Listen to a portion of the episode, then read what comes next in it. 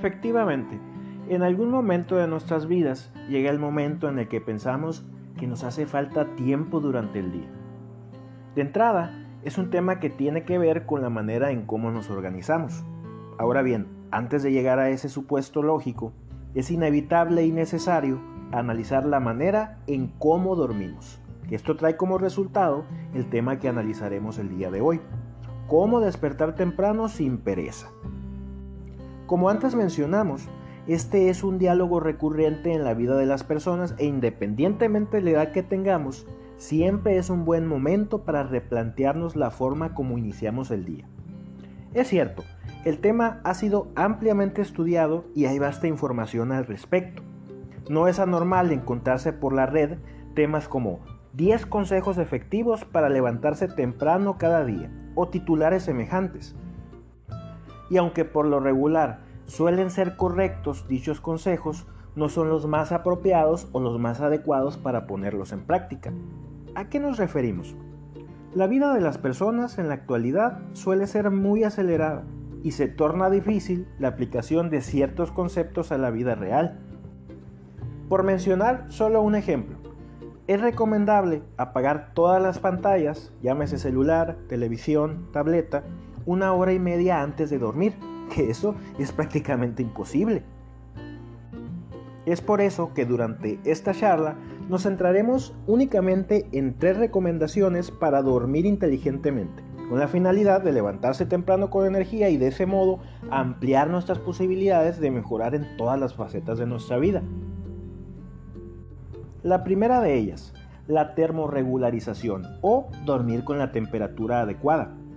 Esta es la capacidad de todo cuerpo humano de modificar su temperatura dentro de ciertos límites. Yendo al punto, solemos mejorar nuestra calidad de sueño si el organismo posee la temperatura adecuada al momento de dormir. Este término de regularización de la temperatura se utiliza para describir el proceso que mantiene el equilibrio entre la ganancia y la pérdida del calor en el cuerpo. Dicho de otro modo, la temperatura promedio en adultos saludables es de 37.5 grados centígrados y esta se mantiene ahí independientemente del clima del lugar donde vivimos. A esto se le llama comúnmente autorregularización del cuerpo. No obstante, hay ciertos factores externos que nos ayudan a alcanzar la citada regularización. Esto tiene que ver con la ropa que usamos, el consumo de algunos líquidos y la actividad que realizamos. En conclusión, dependiendo de las circunstancias, el frío, el calor, la humedad, la ropa con la que vestimos, el cuerpo adquiere cierta temperatura y como todo proceso, este requiere algo de tiempo para que se adecue al lugar en donde nos encontramos.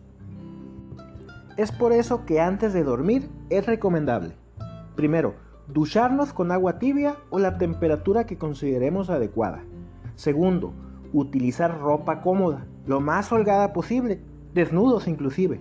Y tercero, precisar si requerimos una sábana o un cobertor, dos quizá, la combinación de ambos sin caer en exageraciones. La segunda recomendación, dormirse a la hora adecuada. Así es, algunos expertos en el tema opinan que la hora ideal en el que el cuerpo humano descansa con mayor poder de regeneración es el de las 10 de la noche a las 2 de la mañana, precisamente en ese rango de tiempo. ¿A qué se debe? a que en esas horas la secreción de hormonas en el organismo es óptima. Precisamente nos referimos a la hormona de la melatonina. Sin intención de profundizar en esa sustancia, veremos de modo general qué es.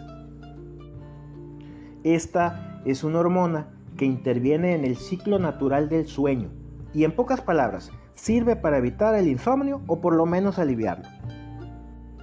Sí, se vende en cualquier farmacia y es poco probable que te vuelvas dependiente. No obstante, esta es una hormona que el cuerpo debe producir naturalmente. De lo contrario, si adquirimos el medicamento en algún establecimiento, este a largo plazo puede traer efectos secundarios, aunque también es una verdad que es mejor y más natural que cualquier otra medicación para conciliar el sueño. Regresando al punto, Si nosotros dormimos de las 10 de la noche a las 2 de la mañana, el cuerpo producirá naturalmente la melatonina. Por eso, en el supuesto que tengamos poco tiempo para dormir, por razones justificadas o simplemente por costumbre, el horario ideal para dormir es de las 10 de la noche a las 2 de la mañana. Existen más razones interesantes que apoyan esta teoría, pero para evitar una indagación tediosa vamos a dejarlo de lado. Y la tercera recomendación. ¿Les ha sucedido que duermen 6 horas y se levantan con ánimo, con energía? Y otras tantas que duermen 10 horas, inclusive más, y despiertan con una pereza insostenible, maldiciendo inclusive. Bueno, este punto es clave y tiene su explicación. Hay un libro muy interesante que os recomiendo ampliamente, Dormir inteligentemente es el tema, que explica que lo más apropiado es intentar despertar cuando concluya un ciclo del sueño. ¿Y qué son los ciclos del sueño? Estos ciclos son los que cuando dormimos pasamos del sueño profundo al sueño ligero y son como olas. Estas olas dibujan nuestra curva de sueños y cuando estamos profundamente dormidos, nuestra curva de sueños está más abajo.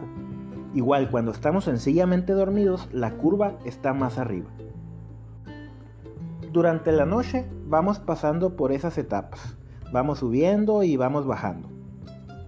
Es decir, cuando estamos dormidos o profundamente dormidos.